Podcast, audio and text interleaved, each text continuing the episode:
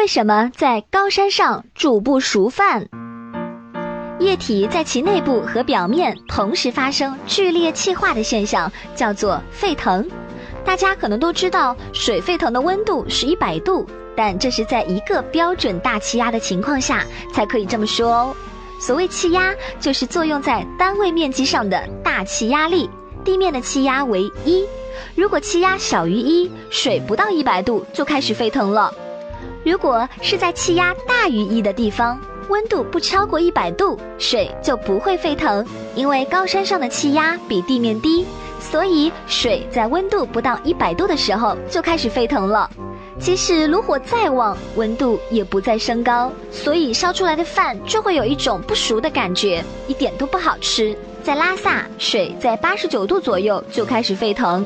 压力锅的内部压力有两个标准大气压，水在一百二十度时沸腾，所以能更快的烧熟饭菜。